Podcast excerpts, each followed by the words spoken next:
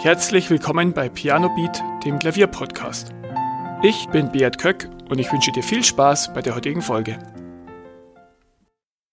In dieser Folge möchte ich dir meine fünf Lieblings-Piano-Hacks vorstellen für einen schnelleren Fortschritt am Klavier.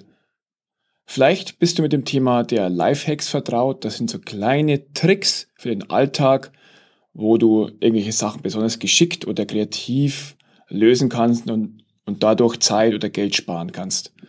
Zum Beispiel kannst du mit einem Strohhalm eine Hoodie-Schnur, die dir rausgelaufen ist, wieder einfädeln, besonders einfach.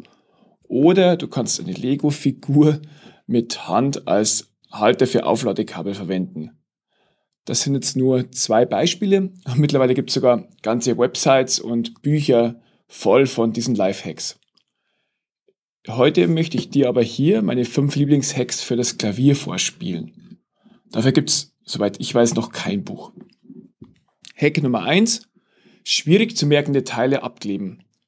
Bei diesem Hack klebst du die Teile in deinen Noten ab, die du dir schwer merken kannst.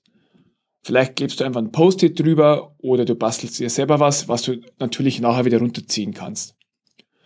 Im ersten Moment klingt das vielleicht ein bisschen kontraintuitiv, weil du klebst ja das ab, was du dir sowieso nicht merken kannst. Als ich diesen Tipp das erste Mal gehört habe, habe ich genauso gedacht. Aber ich habe es einfach da mal ausprobiert und es hat wirklich funktioniert. Weil ähm, ich war dann auch gezwungen, diese Passage dann auswendig zu lernen, wenn ich sie schon nicht immer ablesen konnte. Und habe sie mir dann deutlich schneller gelernt, als wenn ich immer drauf geschaut habe. Das Ganze kennst du vielleicht vom Vokabellernen aus der Schule. Wenn du dir eine Hälfte zuhältst und dich abfragst oder dich versuchst zu erinnern, geht es oft schneller, wie wenn du immer wieder drauf schaust und die dann aus dem Gedächtnis wiedergibst. Probier es einfach mal aus und ich bin mir sicher, das wird dir beim Merken helfen. Mein zweiter Hack ist, schwere Passagen mit falschem Rhythmus zu spielen. Der Tipp hilft mir sehr, sehr oft dabei, schwierige Stellen wirklich flüssig hinzubekommen. Es gibt wirklich in vielen schnellen Stücken schwere Läufe oder Arpeggios, wie zum Beispiel in Mozart-Sonaten, wo viel mit brillanten Läufen gearbeitet wird. Und damit du die flüssig hinkriegst, kannst du sie mit leicht verändertem Rhythmus spielen. Betone vielleicht zuerst jede zweite Note, so da, da, da, da, da, da, da.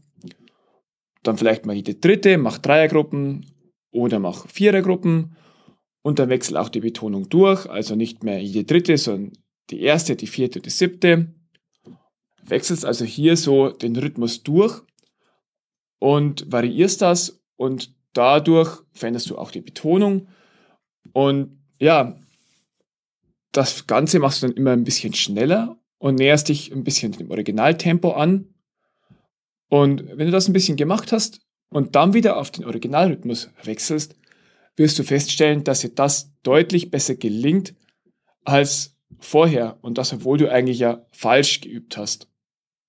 Der dritte Hack, eine Hand stumm schalten. Diese Technik finde ich besonders wirkungsvoll, wenn eine Hand an einer Stelle sehr dominant ist. Häufig ist die Melodie in der rechten Hand und die linke Hand ist die Begleitung. Und wenn du relativ schnell anfängst zusammen zu üben, dann wird die linke Hand gar nicht mehr beachtet.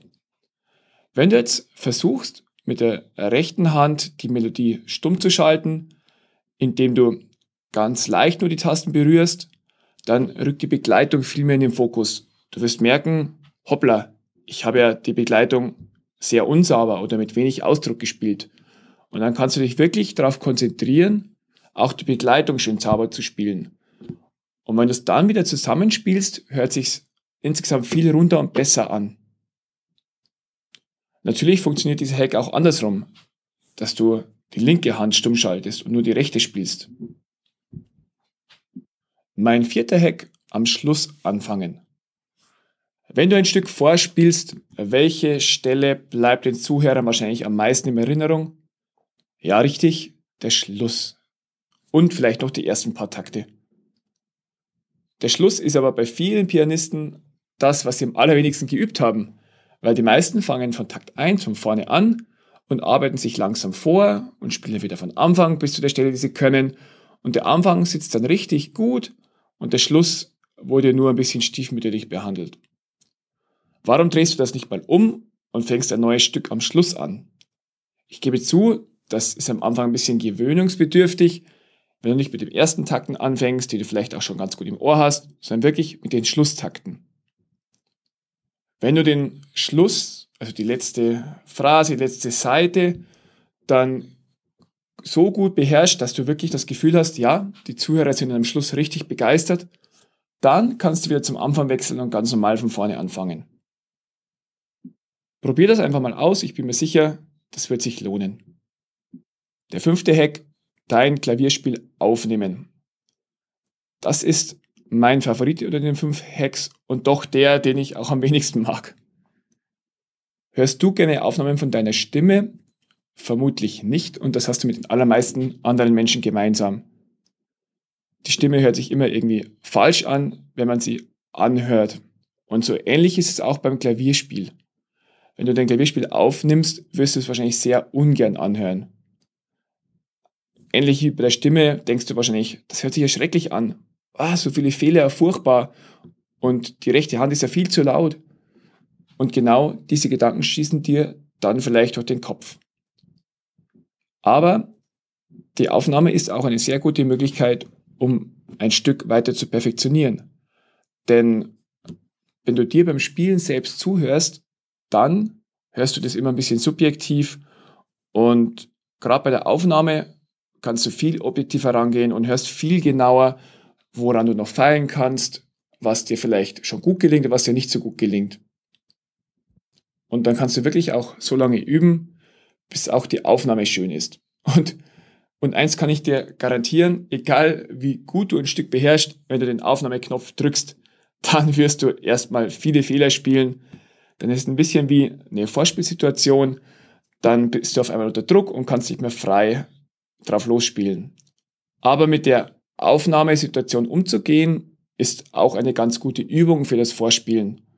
Weil du bist bei der Aufnahme immer ein bisschen nervös und kannst dann ganz gut üben, wie du dich fühlst, wenn du es vor Zuhörern vorspielst.